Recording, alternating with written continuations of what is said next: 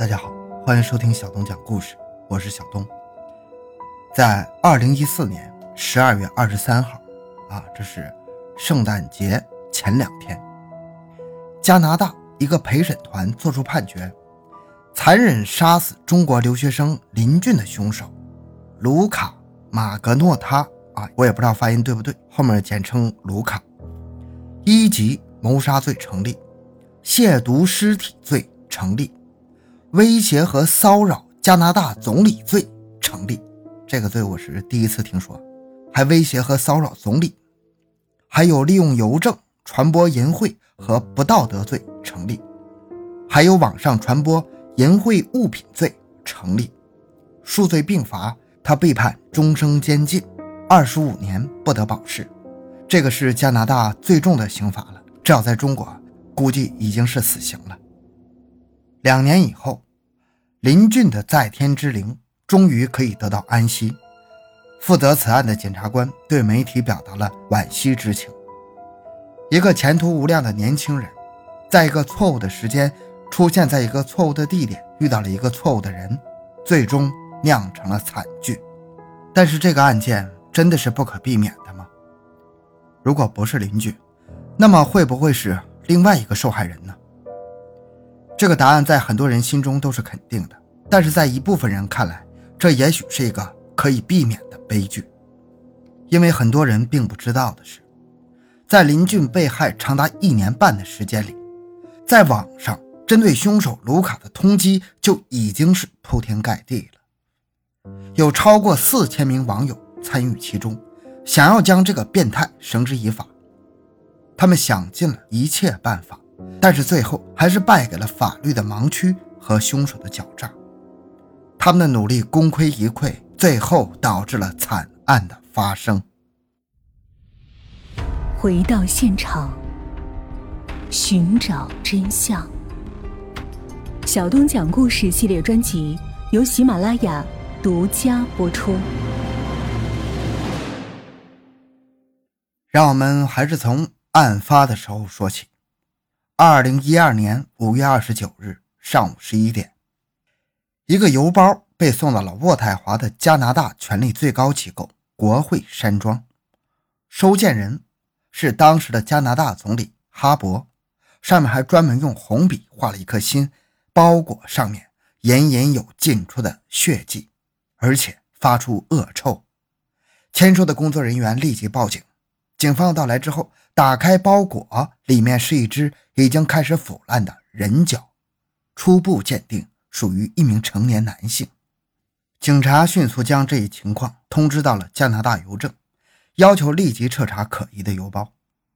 几个小时之后，有工作人员发现另一个味道难闻的包裹，收件地址是加拿大最大的反对党自由党的总部，里面装着一只人的断掌，还有一个纸条。凶手告诉警方，这才是刚刚开始，一共会有六个尸块被通过邮寄的方式寄到全国各处，他还会继续杀人。五天之后，另一个装着死者右脚的包裹在温哥华附近的一间中学被发现。同一天，温哥华教育局收到了受害人的右手。凶手将死者的尸块邮寄到给加拿大总理。这样的挑衅在历史上前所未有。根据邮局的记录，头两个包裹都是从魁北克省蒙特利尔的一个地区的一个邮局里发出的。就在国会收到尸块的同一天，在这个邮局不远的一处公寓大楼之外，管理人员还发现了一个大箱子，里面装着被分解的一具躯体。楼管说，他在四天前就发现了这口箱子，但是由于不是收垃圾的日子。所以一直就丢在那里，直到开始闻到臭味才觉得有点不对劲儿。警察查看了公寓大楼的监控录像，他们发现这口箱子是在二十五号凌晨被人从公寓大楼里拖出丢弃的。管理人员从监控中辨认出了这个拖箱子的人——卢卡，他就住在这个楼的二零八号房。但是在过去的几天里，并没有人看他出入大门。大楼监控。还拍摄到疑凶在抛尸之余，还在大垃圾箱里丢了另外一包东西。后来这包东西被发现是些刀子和一把冰锥，上面发现的血迹和尸块相符，初步认定为本案凶器。当天晚上，警方得到授权进入了这个公寓，屋子里的床垫上有大块发黑的血迹，同样血型的血迹也在桌子、浴缸和冰箱里被发现。在公寓的衣橱里，凶手用红色的水笔写了一行字。If you don't like the reflection, don't look in the mirror. I don't care. 我这英文不太标准啊，就是如果你不喜欢你的影响，你就别看镜子，我根本不在乎。根据在现场发现的大量血迹，警方初步把这间公寓定为案发的第一现场。在同一天，见证人员将邮局的监控做了面容比对，证实邮寄那两个包裹的人就是卢卡。在通报了这一发现之后，有人拨打了警方的灭罪热线。他强烈怀疑这起案件和网上流传的一段录像有关。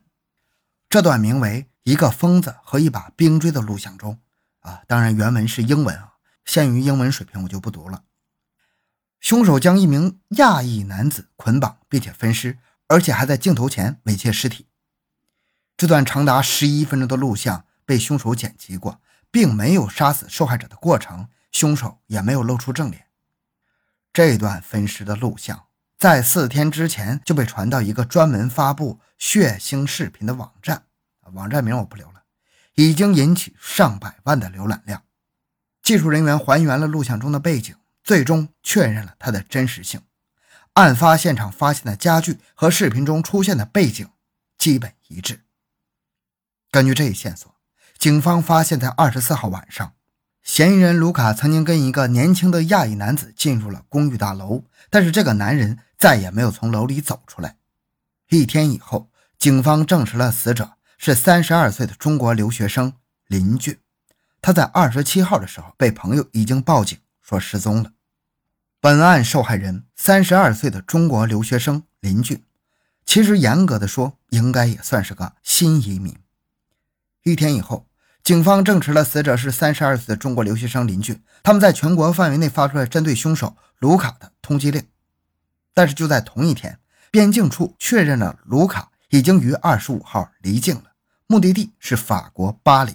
二零一二年五月三十一日，国际刑警正式对卢卡签发了红色通缉令，要求法国警方进行合作。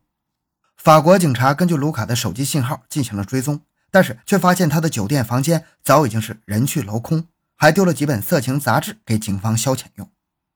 随后的几天里，法国警方一直被他牵着鼻子，从这一头跑到那一头，每次都是功亏一篑呀。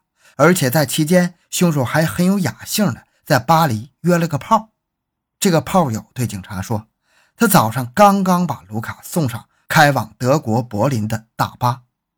法国人终于可以松一口气了，把这个烫手的山芋抛给了德国人去发愁吧。德国人的效率可比法国人高多了。在他落脚后不到一天，就有人在大街上拦下警车进行了举报。几分钟之后，荷枪实弹的警察就在一间网吧把卢卡捉拿归案。卢卡当时在干嘛呢？他正在网上津津有味地欣赏有关自己被通缉的新闻。为了抓这么个人，耗费了三国警力。如果不是德国市民警惕性高，天知道还有多少警察会被凶手来捉弄。但是要知道，这个凶手是个变态啊，不能用普通人的思维来揣摩一个变态的心思。正常人谁也想不到他下一步会做出什么样的举动来。在凶手被捕到开庭审判的这将近两年的时间里，网上的传言铺天盖地。那么，我们就从网上的传言真假来给凶手变态崩坏的人生做一个拼图。第一个传言，凶手卢卡有精神病。那么，我们来看看真相。辩方律师勒克莱尔综合案情称，两名精神病学家的证词指出，二零一二年五月，卢卡在杀人时陷入精神病状态。他从二零一零年起就停用精神分裂的药物，根本无法分辨对错。卢卡保持缄默。